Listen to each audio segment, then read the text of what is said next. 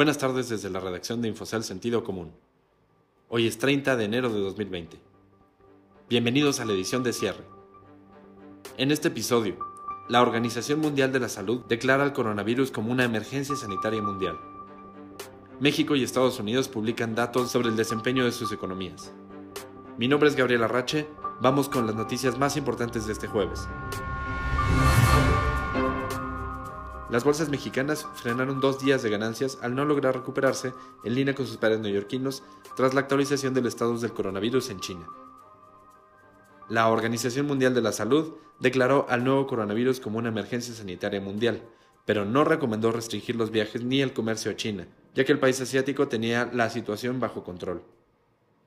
El anuncio revirtió las bajas de las bolsas de Nueva York, cuyo pesimismo había sido alimentado por la decisión de varias empresas de cerrar establecimientos, suspender sus operaciones de fábrica y suspender vuelos a China por temor a más contagios del coronavirus.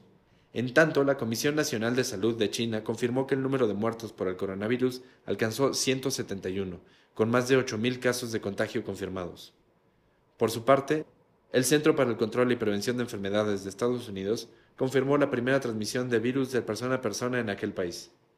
Para hablar sobre los últimos datos del coronavirus, tenemos a Mercedes del Signo, reportera de Economía para Infocel Sentido Común.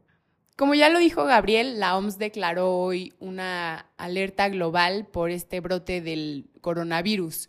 Sin embargo, el doctor Tedros, que es el director de esa organización, reconoció el esfuerzo del gobierno chino, que está siendo liderado por el mismo Xi Jinping, el presidente de China, para contrarrestar la tendencia de este virus a expandirse en el territorio. De hecho, este virus ya alcanzó todas las provincias en China. El doctor Tedros se enfocó principalmente en pedir a los países tomar las medidas necesarias, en especial aquellos países que tienen sistemas de salud un poco menos avanzados que el de China y que podrían enfrentarse a, la expansión de este virus en su territorio. Pidió e insistió en que los países y los gobiernos no tomaran medidas excesivas que pudieran generar miedo innecesario y que pudiera resultar contraproducente, como por ejemplo restringir comunicaciones o comercio con China, ya que esto no ayudaría a contrarrestar la expansión del virus y simplemente podría afectar la economía global.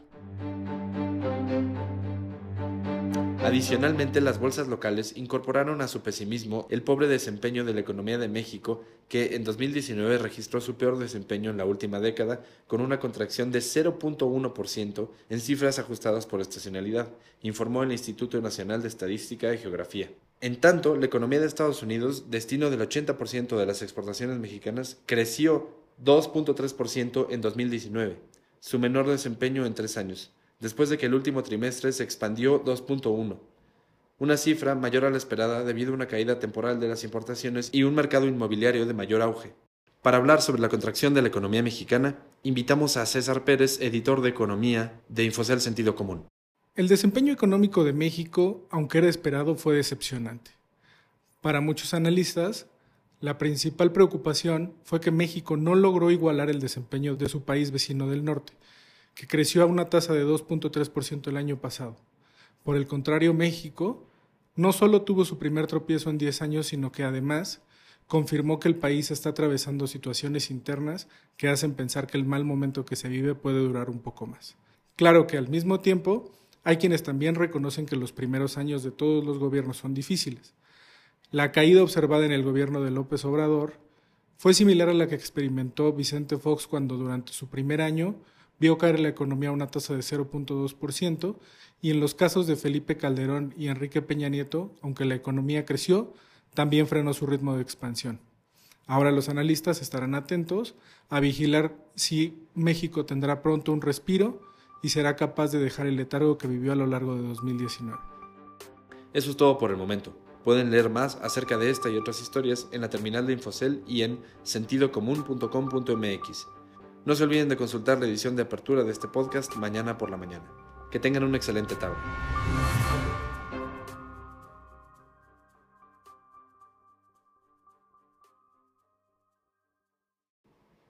Buenas tardes desde la redacción de Infocel Sentido Común.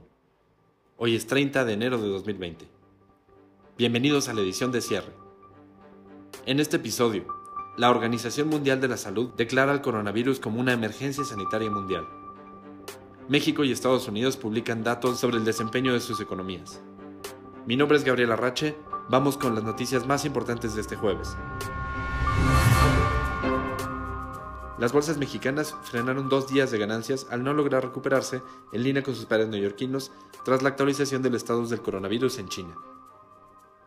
La Organización Mundial de la Salud declaró al nuevo coronavirus como una emergencia sanitaria mundial, pero no recomendó restringir los viajes ni el comercio a China, ya que el país asiático tenía la situación bajo control. El anuncio revirtió las bajas de las bolsas de Nueva York, cuyo pesimismo había sido alimentado por la decisión de varias empresas de cerrar establecimientos, suspender sus operaciones de fábrica y suspender vuelos a China por temor a más contagios del coronavirus.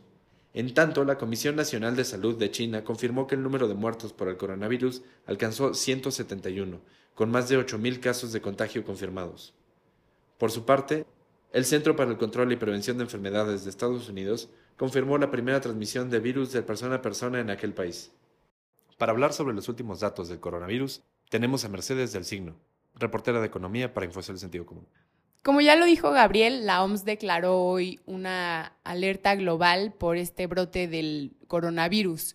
Sin embargo, el doctor Tedros, que es el director de esa organización, reconoció el esfuerzo del gobierno chino, que está siendo liderado por el mismo Xi Jinping, el presidente de China, para contrarrestar la tendencia de este virus a expandirse en el territorio. De hecho, este virus ya alcanzó todas las provincias en China. El doctor Tedros se enfocó principalmente en pedir a los países tomar las medidas necesarias, en especial aquellos países que tienen sistemas de salud un poco menos avanzados que el de China y que podrían enfrentarse a, la expansión de este virus en su territorio. Pidió e insistió en que los países y los gobiernos no tomaran medidas excesivas que pudieran generar miedo innecesario y que pudiera resultar contraproducente, como por ejemplo restringir comunicaciones o comercio con China, ya que esto no ayudaría a contrarrestar la expansión del virus y simplemente podría afectar la economía global.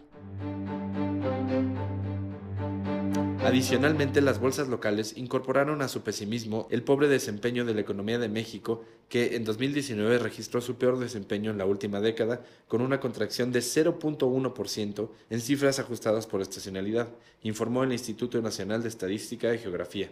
En tanto, la economía de Estados Unidos, destino del 80% de las exportaciones mexicanas, creció 2.3% en 2019, su menor desempeño en tres años después de que el último trimestre se expandió 2.1, una cifra mayor a la esperada debido a una caída temporal de las importaciones y un mercado inmobiliario de mayor auge. Para hablar sobre la contracción de la economía mexicana, invitamos a César Pérez, editor de Economía de Infocel Sentido Común. El desempeño económico de México, aunque era esperado, fue decepcionante. Para muchos analistas, la principal preocupación fue que México no logró igualar el desempeño de su país vecino del norte, que creció a una tasa de 2.3% el año pasado.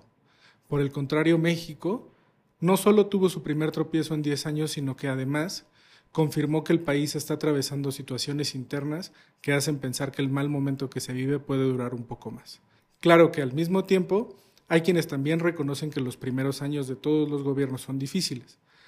La caída observada en el gobierno de López Obrador fue similar a la que experimentó Vicente Fox cuando durante su primer año vio caer la economía a una tasa de 0.2% y en los casos de Felipe Calderón y Enrique Peña Nieto, aunque la economía creció, también frenó su ritmo de expansión.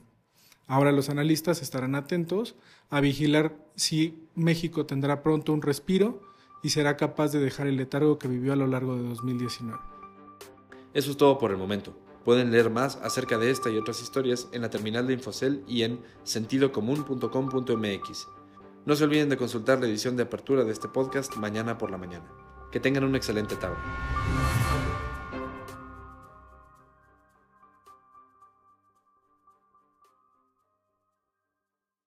The podcast you just heard was made using Anchor. Ever thought about making your own podcast? Anchor makes it really easy for anyone to get started. It's a one stop shop for recording, hosting, and distributing podcasts. Best of all, it's 100% free. Sign up now at anchor.fm slash new. That's anchor.fm slash new to get started.